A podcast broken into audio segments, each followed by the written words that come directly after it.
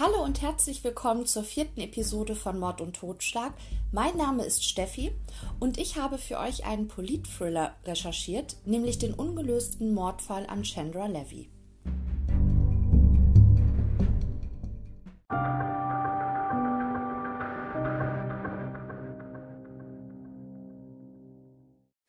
Chandra Levy wurde 1977 als einzige Tochter von Robert und Susan Levy in Ohio geboren. Kurz nach der Geburt von Chandra ist die Familie nach Kalifornien gezogen und dort kam auch ihr jüngerer Bruder Adam zur Welt. Das Familienverhältnis wird als intakt und harmonisch beschrieben und die Familienmitglieder untereinander haben eine enge Beziehung. Chandra macht in Kalifornien ihren Schulabschluss, und geht anschließend an die University of San Francisco, absolviert dort einen Bachelor in Journalismus und wechselt dann zu einer Universität nach Südkalifornien. Hier möchte sie ihren Master in öffentlicher Verwaltung machen. Im Jahre 2000 befindet Chandra sich in ihrem letzten Semester und sie zieht nach Washington, D.C., um dort ein siebenmonatiges Praktikum bei der Bundesbehörde für Gefängnisse zu machen. Chandra möchte nach ihrem Studium gerne zum FBI oder zu einer anderen Polizeibehörde. Bei der Bundesbehörde für Gefängnisse ist sie für die Öffentlichkeitsarbeit zuständig und ihr smartes Umgehen mit Presseanfragen wird dort sehr geschätzt. Das Praktikum soll im April 2001 enden, da ein Monat später die offizielle Verleihung ihres Abschlusses bevorsteht und äh, so kann sie nicht mehr als studentische Praktikantin angestellt werden.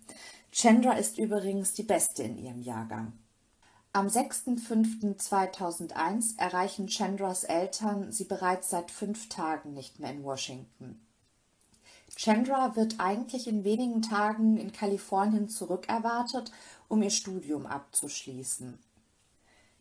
Die Eltern benachrichtigen daraufhin die Polizei in Washington und diese fährt auch zu Chandras Apartment und öffnet dieses. Sie finden halbgepackte Koffer vor und Geschirr, das noch in der Spüle steht.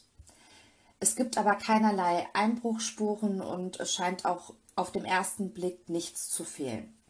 Chandra wird als ein sehr zuverlässiger Mensch beschrieben und es ergibt einfach überhaupt gar keinen Sinn, dass sie plötzlich untertaucht und sogar ihre Abschlussfeier in Kalifornien verpasst. Die Polizei beginnt daraufhin zu ermitteln und die Eltern aus lauter Verzweiflung probieren natürlich auch irgendwelche Hinweise zu finden, die auf das Verschwinden von Chandra irgendwelche Aufschlüsse geben könnten.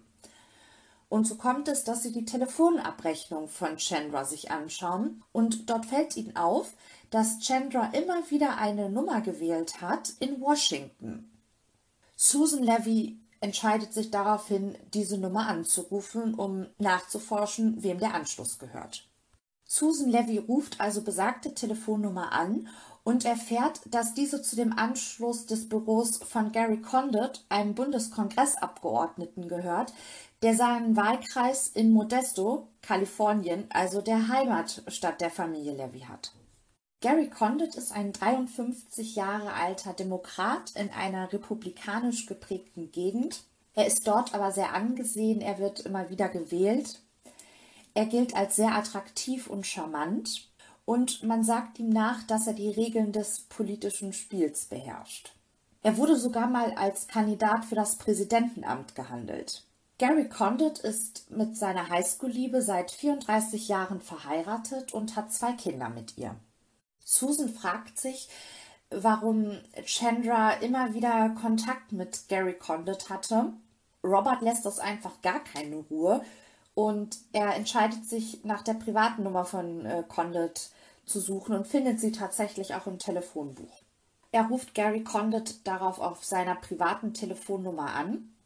Gary Condit sagt Robert, dass er Chandra zwar kennt und sie auch sehr schätzen würde, aber er kann der Familie leider nicht weiterhelfen. Über ihr Verschwinden wüsste er jetzt nichts.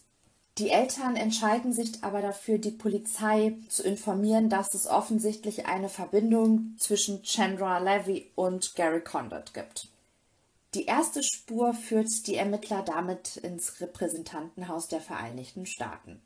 Schon bald darauf erfahren sie, dass die Wohnung von Gary Condit nicht weit entfernt von dem Apartment von Chandra liegt.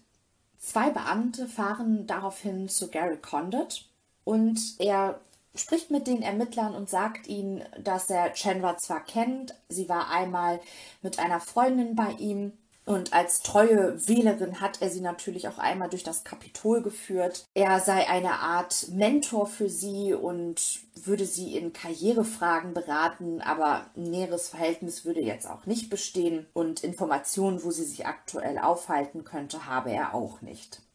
Die Ermittler sind ratlos und sie entschließen sich, einen Durchsuchungsbeschluss für Chandras Apartment zu organisieren, um eventuell forensische Spuren sichern zu können. Den Durchsuchungsbeschluss bekommen sie auch und sie lassen das Apartment von Chandra nochmals öffnen. Sie finden ihre Handtasche dort mit ihrer Geldbörse und in der Geldbörse befinden sich ihre Ausweise. Sie hat also alles zurückgelassen. Das Einzige, das fehlt, ist ihr Wohnungsschlüssel. Die Ermittler finden einen Laptop. Allerdings bei dem Versuch, diesen Laptop hochzufahren, um wichtige Informationen zu bekommen, stürzt die Festplatte ab und alle Daten sind weg. Nichtsdestotrotz, der Laptop und andere mögliche Beweismittel, darunter ein Anrufbeantworter, werden beschlagnahmt. Auf dem Anrufbeantworter sind vor allem Nachrichten von Chandras Eltern, aber die Ermittler hören dort auch zwei Nachrichten von einem Mann.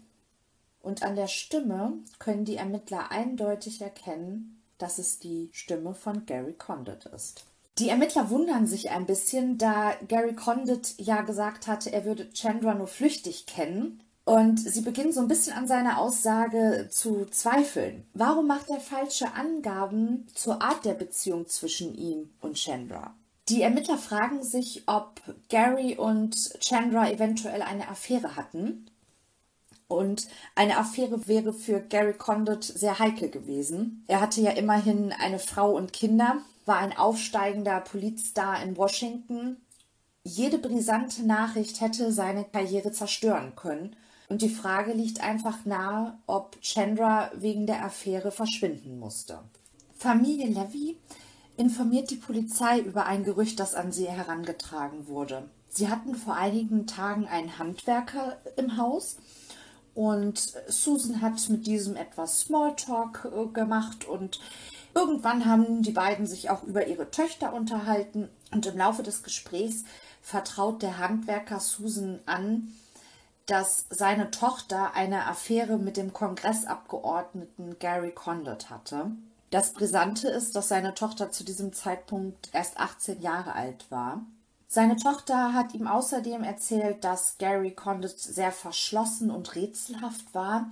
Sie hat das Verhältnis daraufhin auch beendet im Streit. Und obwohl der Handwerker seine Geschichte kurze Zeit später widerruft, die Ermittler nehmen seine Aussage dennoch sehr ernst. Sie gehen erneut zu Gary Condit und dieser beginnt jetzt zu mauern und schweigt. Um den Druck auf Gary Condit zu erhöhen, gehen Robert und Susan Levy an die Öffentlichkeit mit ihrer Geschichte und sie geben Radio- und Fernsehinterviews. Die Medien haben ein sehr spezielles Interesse an Gary Condit. Seinerzeit war es so, dass er sich lautstark über die Affäre zwischen Bill Clinton und Monika Lewinsky echauffiert hat. Und wenn er jetzt eine eigene Affäre hätte, das wäre natürlich die Schlagzeile schlechthin. Und so kommt es, dass äh, Condit wirklich nonstop von Kameras verfolgt wird. Die Kameras sind wirklich ständig in seiner Nähe. Sie verfolgen ihn bis zu seinem Zuhause. Die Journalisten jagen ihn durchs Kapitol und rufen, wo ist Chandra? Durch diesen Druck, der auf Condit ausgeübt wird, wird natürlich auch der Druck auf die Mittler erhöht. Sie müssen endlich Ermittlungsergebnisse liefern. Und so entscheiden sie sich, die Umgebung von Chandras Apartment genau abzusuchen, um eben irgendwelche Anhaltspunkte zu finden, wo sie sein könnte. Sie durchsuchen leerstehende Gebäude. Sie suchen die Umgebung mit Hubschraubern ab. Spürhunde kommen zum Einsatz. Aber nach zwei Wochen rechnen die Ermittler eigentlich nur noch mit einem Leichenfund. Zudem durchleuchten die Ermittler das Umfeld von Chandra, denn sie wissen, dass eine Tötung sehr selten von Fremden an Fremden begangen wird. Meist besteht irgendeine Beziehung zwischen Täter und Opfer. Chandra hat nur sehr wenige Bekannte und einer davon ist Robert Kirchen. Robert und Chandra haben sich im Fitnessstudio kennengelernt und Robert war eigentlich so ein bisschen in Chandra verliebt, aber Chandra hat ihn abgewiesen und hat ihm gesagt, sie hätte einen Freund, das sei aber etwas kompliziert, sie dürfe auch seinen Namen nicht nennen. Robert hat das so akzeptiert, die beiden waren aber trotzdem weiterhin bekannt und befreundet und haben sich manchmal eben auch getroffen. Und so war es auch, dass Chandra drei Tage vor ihrem Verschwinden in Roberts Wohnung war und sie hat ihm ihr Herz ausgeschüttet. Sie hat Robert auch hier keine Namen genannt, aber sie berichtete, dass ihr Freund sein Mandat niederlegen würde, sich von seiner Frau scheiden lassen würde, um dann sie zu heiraten. Nach dem Gespräch mit Robert sind die Ermittler sich ziemlich sicher, dass Gary Condit der Liebhaber von Chandra ist und dass Chandra nicht nur eine Affäre mit ihm wollte, sondern sie wollte, dass Gary sich zu ihr bekennt. Die Ermittler nutzen jetzt auch die Presse als Druckmittel auf Gary und füttern sie immer wieder mit Informationen. Das heißt, es gibt jeden Tag eine Schlagzeile, jeden Tag ist das Thema Nummer eins. Man kommt da wirklich nicht drum rum. Und natürlich Gary Condit auch nicht. Die Taktik der Ermittler geht auf. Am 23.06.2001 lenkt Condit ein und lässt eine erneute Befragung durch die Ermittler zu. Die Frage ist nur, was würde er preisgeben? Am Tag des Verschwindens von Chandra hatte Condit einen vollen Terminkalender. Unter anderem hatte er ein langes Meeting mit dem Vizepräsidenten im Weißen Haus und das wurde auch von seinem Personal alles im Großen und Ganzen bestätigt. Im Endeffekt kommt bei dieser Befragung nur raus, ja, Condit kennt Chandra, sie war bei ihm im Büro, sie war auch ein bis zweimal in seiner Wohnung, aber das war's. Die Ermittler sind somit genauso schlau wie vorher auch. Dennoch erwirkten sie am 10.07.2001 einen richterlichen Beschluss, um die Wohnung von Gary Condit durchsuchen zu können. Allerdings finden sie dort keine Beweise und auch keine Hinweise, wo Chandra sich aktuell aufhalten könnte. Einige Tage später erfahren die Ermittler, dass es einen Zeugen gibt, der Gary Condit am 10.07.2001 nur wenige Stunden bevor die Polizei seine Wohnung durchsucht hat, beobachtet hat. Und der Zeuge berichtet äh, der Polizei, dass er Condit an einem Mülleimer beobachtet hat, wie er in diesem gewühlt hat. Und aufgrund der ganzen Berichterstattung, das Verschwinden von Chandra äh, Condit, der ja in Verdacht geraten ist, hat der Zeuge sich dazu entschieden, das der Polizei mitzuteilen.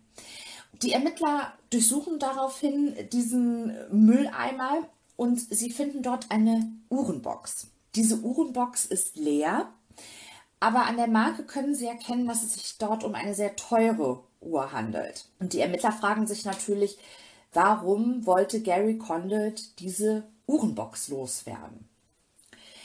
Also beginnen sie zu recherchieren und sie erfahren, dass die Uhr in Kalifornien von einer Frau mit dem Namen Jolene Argentini McCain gekauft wurde. Jolene wohnt in der Nähe des Heimatortes von Gary Condit in Nordkalifornien. Die Ermittler machen sich auf dem Weg zu Jolene, um mit ihr zu sprechen. Jolene erzählt, dass sie lange Zeit im Büro für Gary Condit gearbeitet hat und tatsächlich auch eine längere Affäre mit ihm hatte und im Rahmen dieser Affäre hatte sie ihm mal dieses tolle Geschenk gemacht, diese teure Uhr. Das war aber zu dem Zeitpunkt auch schon sieben Jahre her. Somit ist die Frage immer noch offen, warum muss er diese Uhrenbox verstecken? Jolene erzählt den Ermittlern auch, dass äh, Condit sie gezwungen hat, die Affäre geheim zu halten. Und er war ein sehr manipulativer und kontrollsüchtiger Mensch, das war nicht das, was Julien wollte und sie hat sich auch kurze Zeit später dann von ihm getrennt. Durch die ganze Berichterstattung in den Medien über den Fall Chandra Levy tritt auch Anne-Marie Smith, eine Stewardess, an die Öffentlichkeit. Sie gibt ein Interview im Fernsehen. Dort erzählt sie, dass sie ein Jahr lang eine Affäre mit Gary Condit hatte und zwar zur gleichen Zeit, als er mit Chandra zusammen war. Kurz nach dem Verschwinden von Chandra hat Condit sich dann erneut bei Anne-Marie gemeldet und sie gebeten, eine eidesstattliche Versicherung zu unterschreiben, dass sie nie eine Affäre mit Condit hatte. Das lehnte Anne-Marie aber ab. Seitdem wechselt sie ständig ihren Aufenthaltsort, fühlt sich nicht sicher und fühlt sich auch bedroht. Gary Condit streitet in den Medien nicht nur die Affäre mit Anne-Marie Smith ab, er streitet auch die Affäre mit Chandra ab. Das bekommt die Tante von Chandra, Linda Semsky, mit und es macht sie sauer, es macht sie rasend wütend. Sie hatte ein sehr enges Verhältnis mit Chandra. Die beiden haben sich über die intimsten Dinge erzählt und daraufhin beschließt Semsky, an die Öffentlichkeit zu gehen und zu fordern, dass Condit endlich die Wahrheit sagt. Linda Semsky veröffentlicht daraufhin eine ausführliche Stellungnahme, in der sie alles preisgibt, was sie über die Affäre zwischen Condit und Chandra wusste. Sie sagt, dass Chandra verliebt in Condit war, fast schon besessen, dass die Affäre der beiden aber von strengen Regeln geprägt war, was sie nicht so nachvollziehen konnte und auch nicht gut hieß. Beispielsweise war es so, dass neben absoluter Verschwiegenheit es so war, wenn Condit und Chandra zusammen im Fahrstuhl gefahren sind und jemand ist in den Fahrstuhl zugestiegen, musste Chandra im nächsten Stockwerk aussteigen, damit niemand Condit und Chandra irgendwie in Verbindung bringen könnte ja, bisschen Banane irgendwie. Außerdem war es so, wenn sie Condit getroffen hat, dann durfte sie keinen Ausweis mitnehmen, kein Handy, nichts. Da muss man noch mal kurz darüber nachdenken, dass in ihrem Apartment alle ihre persönlichen Gegenstände gefunden wurde, außer ihr Wohnungsschlüssel. Da Chandra bei den Treffen mit Condit anonym bleiben musste und diverse Dinge ja in ihrem Apartment gefunden wurden, muss man sich die Frage stellen, ob Chandra Condit am Tage ihres Verschwindens getroffen hat.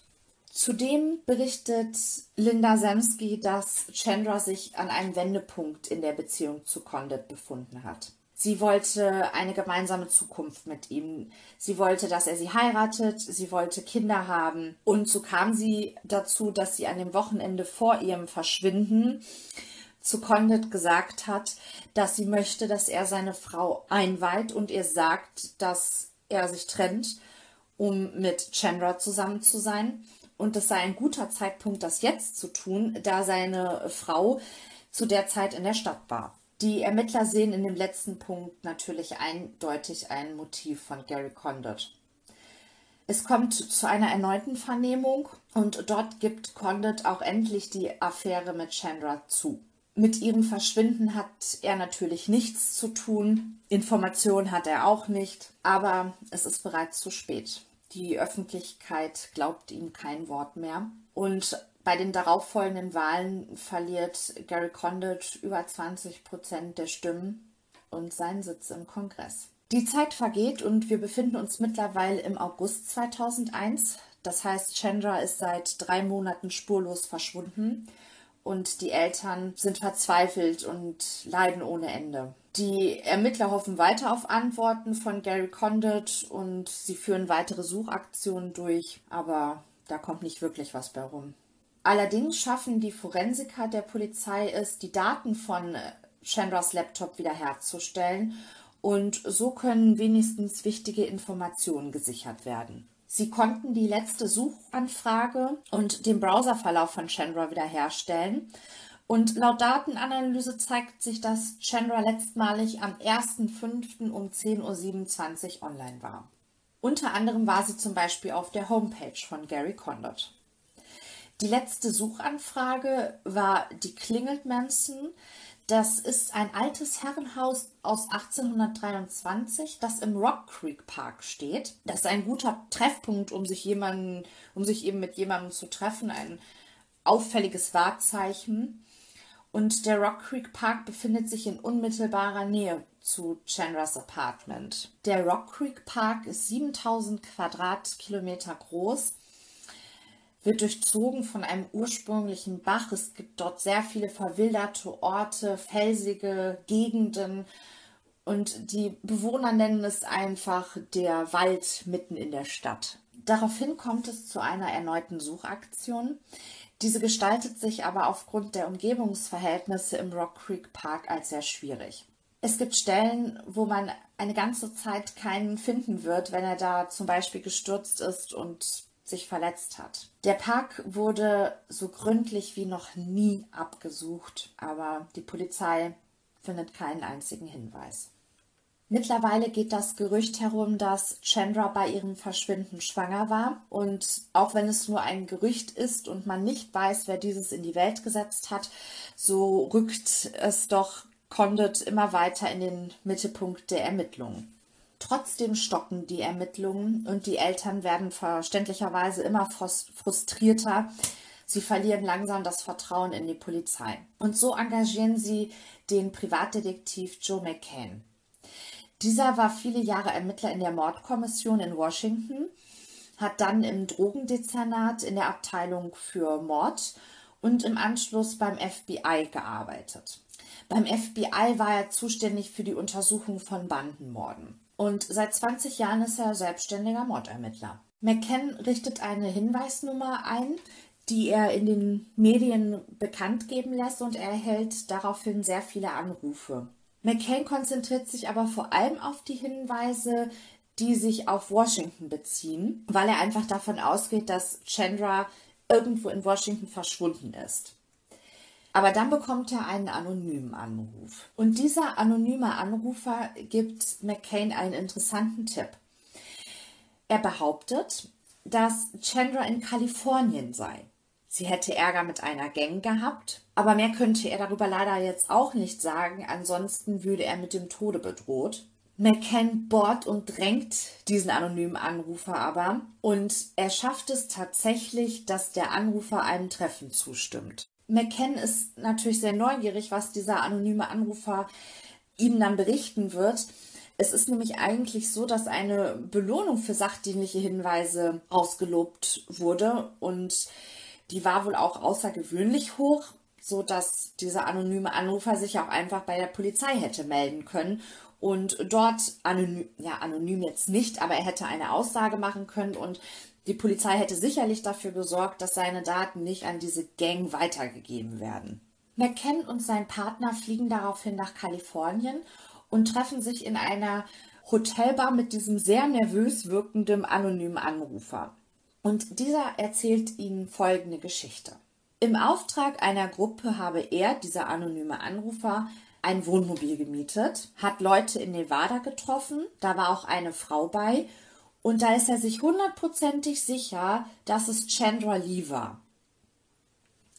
Er fährt diese Gruppe mit Chandra im Wohnmobil, also in die Berge.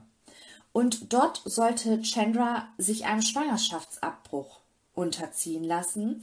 Dieser missglückte, Chandra verstarb und die Gang hat sie einfach in der Wüste vergraben. Aber das war auch alles an Informationen, was McCain und sein Partner dort bekommen. McCain und sein Partner fahren daraufhin an den Ort, wo Chandra angeblich starb und er spricht mit den Menschen, die dort in der Umgebung wohnen, geht auch zu dem Ort, wo Chandra angeblich verscharrt worden sein soll und es stellt sich dann aber für ihn heraus, diese Geschichte, die der Informant da erzählt hat, die konnte nicht stimmen und er sagt das diesem Informanten dann auch in einem späteren Gespräch und fragt, wer hat dich beauftragt, mir das zu erzählen, mir diese Geschichte zu erzählen und mich auf die falsche Fährte zu locken. Und der Informant sagt, dass er 10.000 Dollar bekommen hat und dass er das deshalb getan hätte. McCain kann das gar nicht glauben, weil der Informant sieht so aus, als hätte er nicht mal zwei Dollar dabei.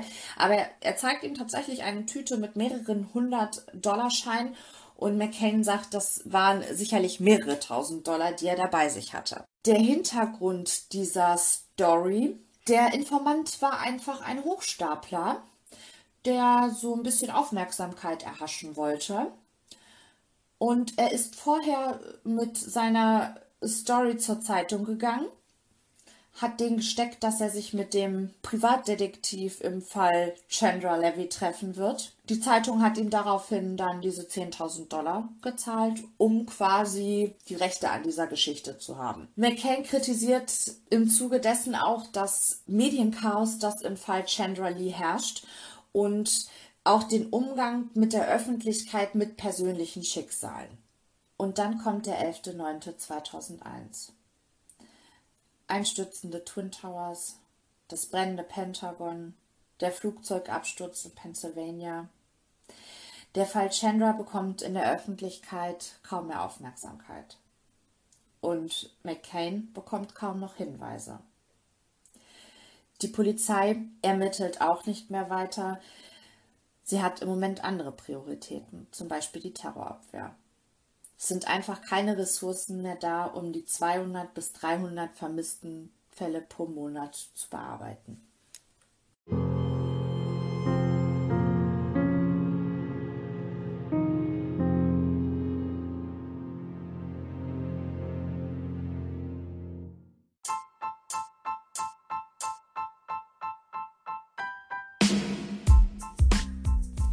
Nächsten Sonntag bekommt ihr Teil 2 des Mordfalls an Chandra Levy auf die Ohren. Dort geht es dann um einen Informanten, um einen schrecklichen Fund im Rock Creek Park, um einen neuen Verdächtigen und um Geheimnisse, die auffliegen.